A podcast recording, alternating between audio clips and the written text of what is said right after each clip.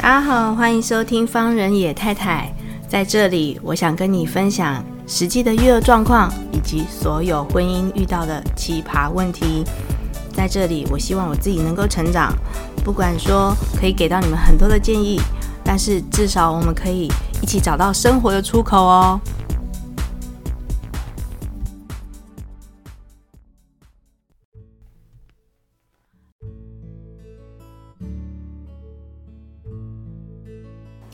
OK，各位听众朋友，大家好，欢迎收听方人野太太。停播了两个礼拜哈，就是我从那个期末的地狱里面爬出来了，暑假了，我终于可以好好的休息。然后，呃，我相信有就是在从事教育界的朋友，就是你应该知道，暑假其实是我们，我觉得根本就是在。把自己这个身体休养生息回来，然后再跟孩子战斗的一个，就是一个时间，就是这个时间里面根本就不能排任何的事情，然后因为你要不断的排自己回诊啊，我啦，我是这样，我要不断的排回诊啊，然后修复自己身体的各个部位，整骨啊，看中医啊，调养啊。然后睡饱，你之前根本就没有睡饱，可是其实睡不回来的觉，就是呃，在这个时间内也要赶紧的把家里面所有的坏掉的东西也要修好，因为你就是延宕，你你工因为工作的关系，你就延宕在那个地方，呃，收好，然后就是归纳完整就对了。一般来说就是。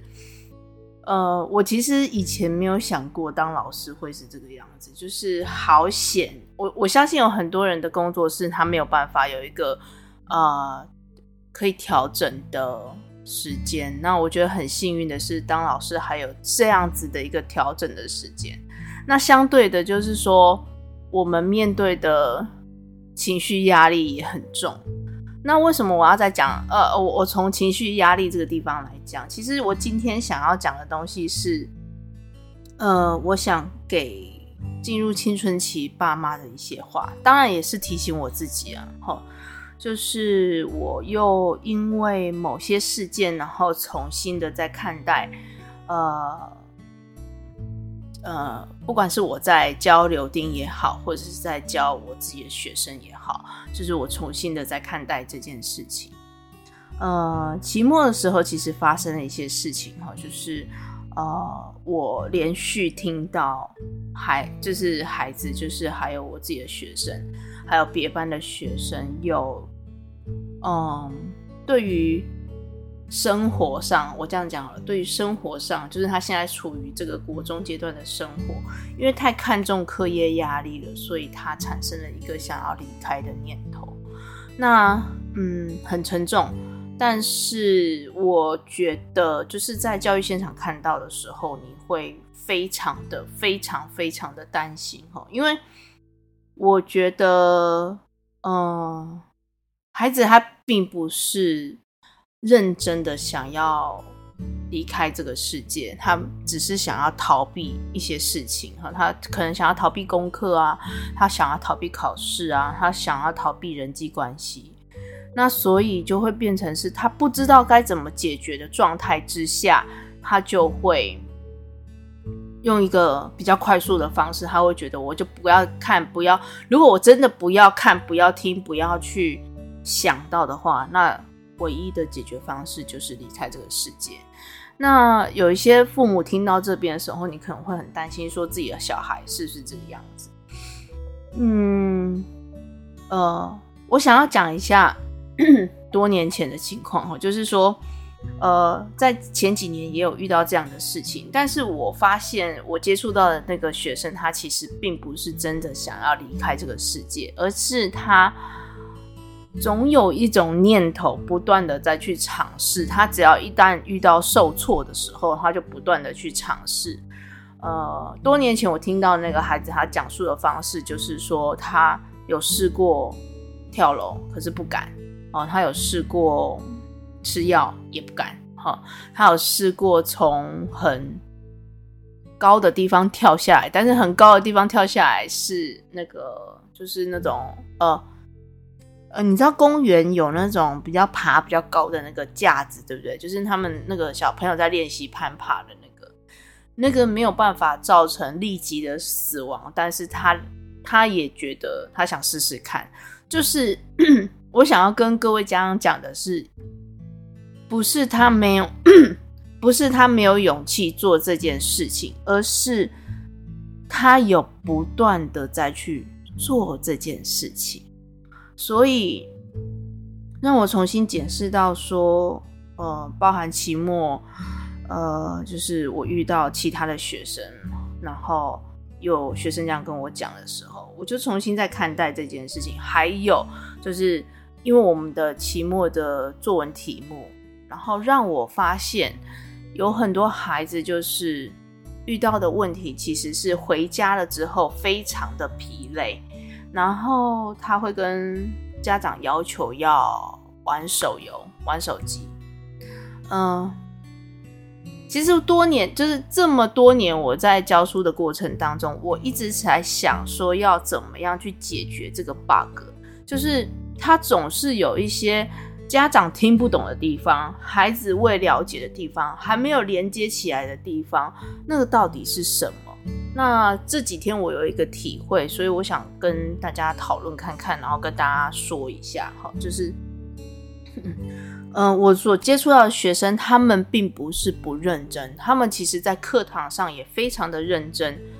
呃，我所谓的认真，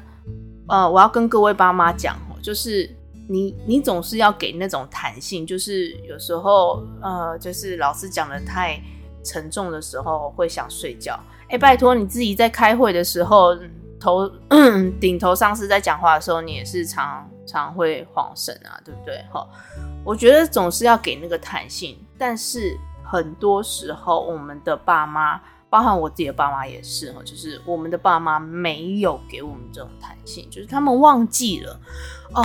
我觉得要好好的提醒各位父母，就是不要忘记了那个弹性，就是，嗯，这是人性有可能会发生的事情。我们自己的孩子都不是超人哦，他有他自己的，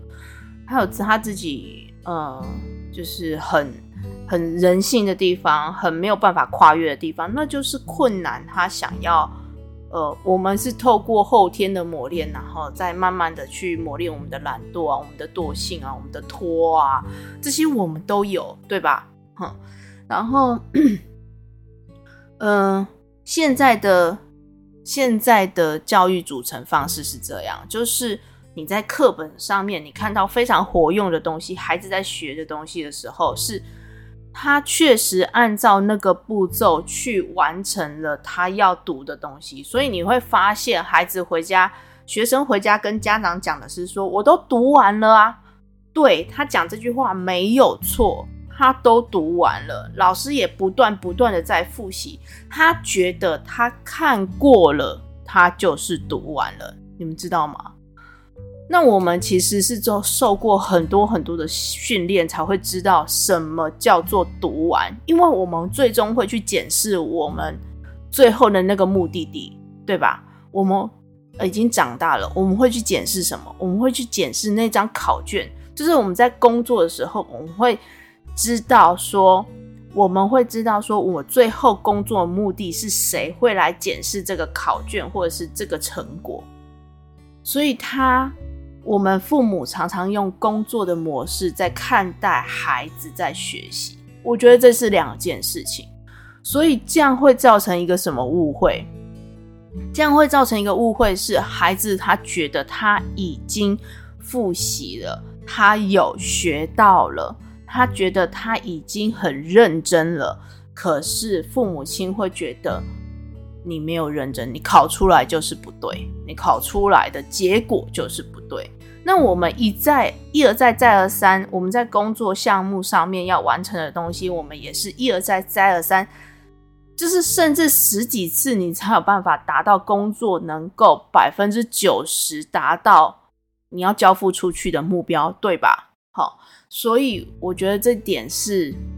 我们要把工作思维跟学习思维要拿拿开来看。那期末当然还会遇到一些家长，就是跟我讲说，学生会有一些问题，就是说他已经让孩子去补习了，那为什么考出来的成绩还是这样？他去补习了之后呢，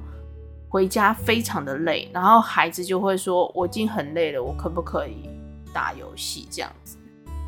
然后当然当妈妈的就会没办法，就是熬不过嘛，就会让他玩。然后当然我们呃当父母的哈也会不小心遁入到抖音啊，或者是 FB 在刷那些呃小的短影片的那些东西。就是你，你常常滑了之后半半小时就不见了哈，那你自己也没有办法控制，对吧？好，所以孩子更更不能控制，他这么吸引他的状态之下，他不能控制的，呃，力道是你的十倍。我们这我们在国中时期，其实青春期的时候，我们都经过那个时间，我们也爱得非常的深，我们对朋友不理我们的难受感也非常的深，然后我们对于任何感官的世界，我们的脾气也来得非常的快，所以 当他觉得，当他觉得在这个世界里面，我能够获得。开心，或者是快感，或者是欲望，或者是休息，他都会认为是十倍以上，就是他的感受力会是十倍以上。那所以就很难不会网路成立。那现在它中间有一个。落差点是在什么地方？我们现在一零八教改之后，我们的考卷都非常的活用，所以并不我们在出考题的时候，我们并不能完完整整的把课本上面的内容、习作上面的内容，就是完完整整的，就是哪怕只改，哪怕只改数字也不行，他要从头到尾换了一个叙述方式。从头到尾用另外一种方式让你去理解这个概念，但是我们的学习是用理解概念的方式在学习吗？并不是。我们我们呃，我要讲的东西是说，这不是孩子的错，这也不是老师的错，而是我们在学习的时候，我们只能透过讲述，我告诉你这个经验，但是这个经验必须是你自己回头来去。设身处地，就是用你这个身体去感受的。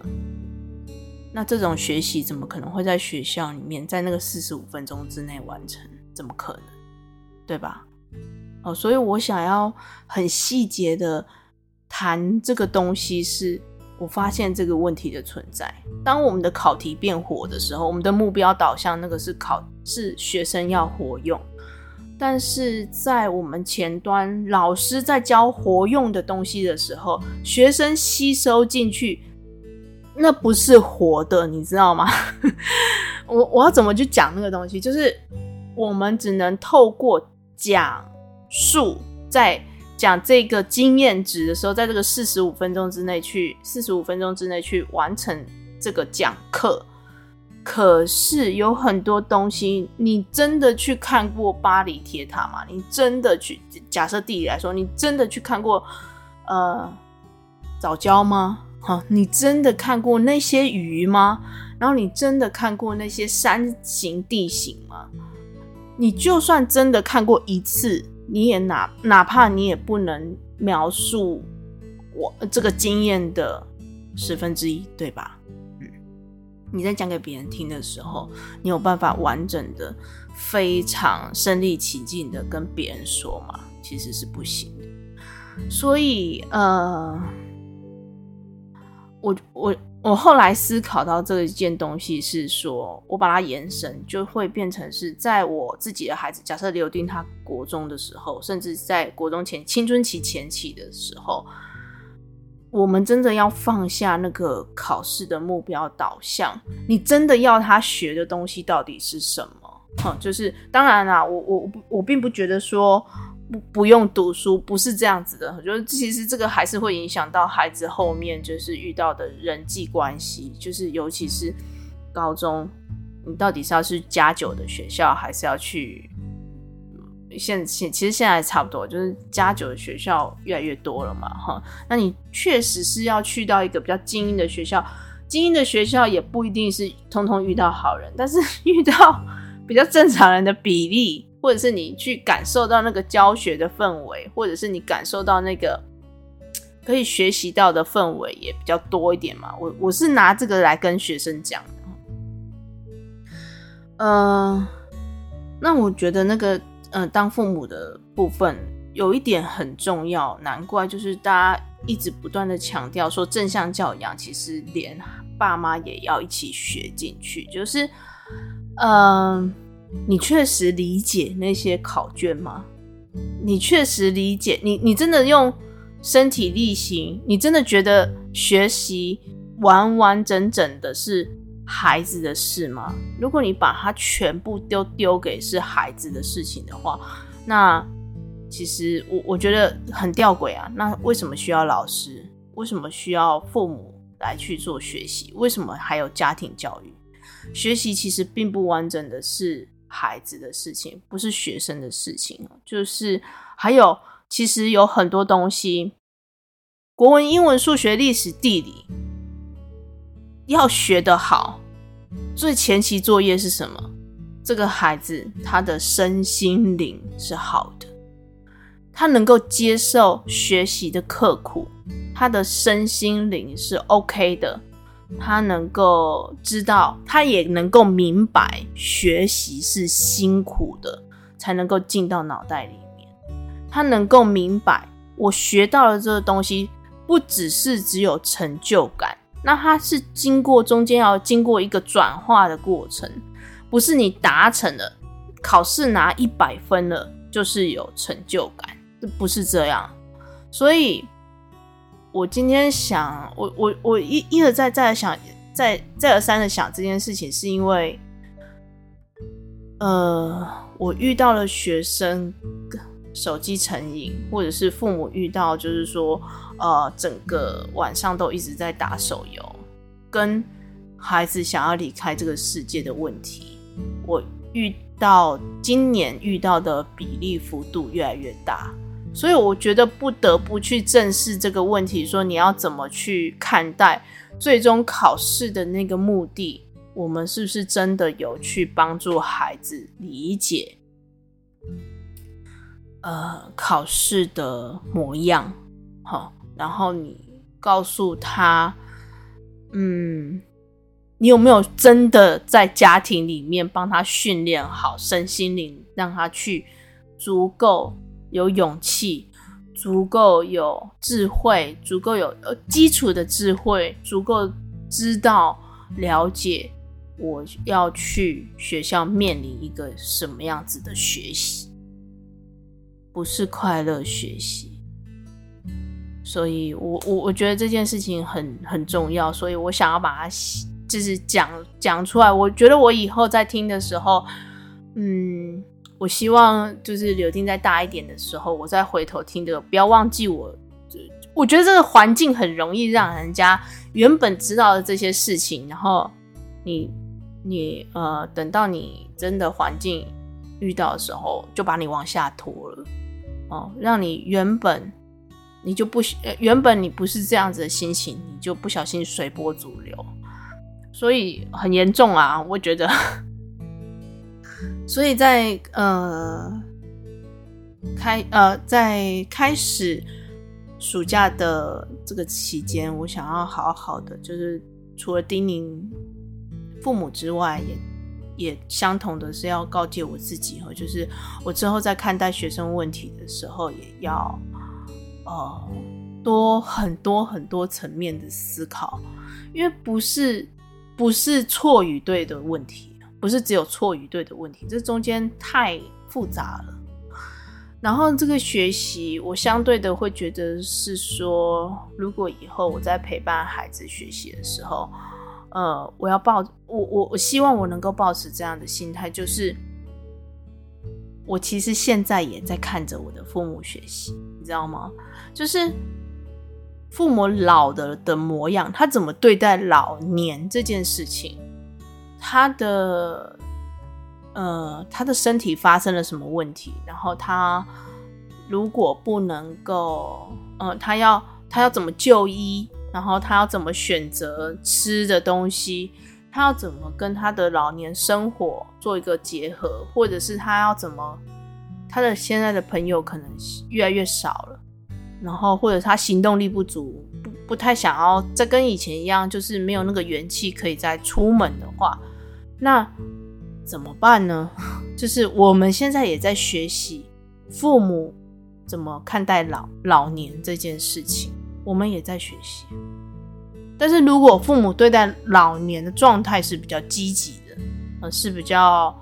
呃，因为我们老年还是遇到会遇到很多很多的困难呢，只有身体吗？还有钱呢？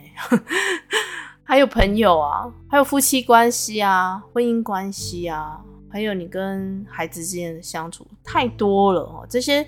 这些东西，我们是不是真的看着我们的父母在学习？是啊，你在批判他的同时，你也在学习怎么去建构你的老年，对吧？嗯。所以我觉得 学习是在家庭里面非常深层的东西，所以。要好好的对待，好好的去面对它，不是只有，不是只有，嗯，考试一百分，考试九十分，你就是要达到这个程度。呃，期末的时候，我接到一个爸爸的电话，他就说，他觉得小孩子如果要跟我要求什么东西的话，他就是应该要。自己的成绩要达到那个目的啊，那我一听，呃，其实今天会做这个节目讲这个题目，其实是这通电话得来的灵感，因为我就觉得哪里不对，你知道吗？但是我很抱歉的是，我当场我还是跟这个爸爸说，哎，对对对，就是他小孩子没有。就是呃，就是学生没有做好，然后他呃，就是他应该要知道啊，或什么，在那个当下，我跟家长同声一气了。可是我心里面知道哪里不对，哦，我心里面知道怪怪的。好，哦，你这样子，你这样子在要求孩子的同时，你要求过你自己吗？嘿，对，所以我觉得那个关系是不对等在一个不对等的我呃，当然啦，父母跟小孩之间还是一个不对等的状态。我所谓的不对等是，我我觉得还是比较强调那个你你自己有真的做到这件事情吗？你非常用力认真的去读书，在当年的时候，你非常用力认真的读书，但是你真的在那个对等关系，你也是要求你的孩子要非常刻苦的学习吗？啊，如果你生到了是一个体育非常好的孩子怎么办？对啊，所以我觉得那个对等状态不是你的对等，就是要把你的标准扣到他身上去，那不，那个就不叫对等。哦，所以我觉得这些东西我要好好的提醒我自己。嗯，其实今天的节目不是 要再跟，不是要再批判各位爸妈，我觉得这个标准，我希望我自己能够非常认真的去看待。然后好好的去把它放在心上。嗯，今天的节目就到这里啦。希望大家，如果你觉得今天这个节目就是我今天讲的这个东西，哎，好像也稍稍打中你自己的心里面的时候，麻烦哦，就是抬抬你的小手哈，秀气的手指头，帮我分享给你的朋友，就是有这样子困难的朋友。我们是不是可以提供另外一个观点给你的朋友，或者是，或者是你现在正在遇到孩子的青春期，然后你非常的焦虑，然后你不知道怎么跟他相处。我们是不是我我希望我今天提供了一个不同的面向，能能够让你呃转一个方向，不再是用直线思考，然后我们要考虑在这个问题当中更全面一点，好不好？谢谢你的收听。拜拜。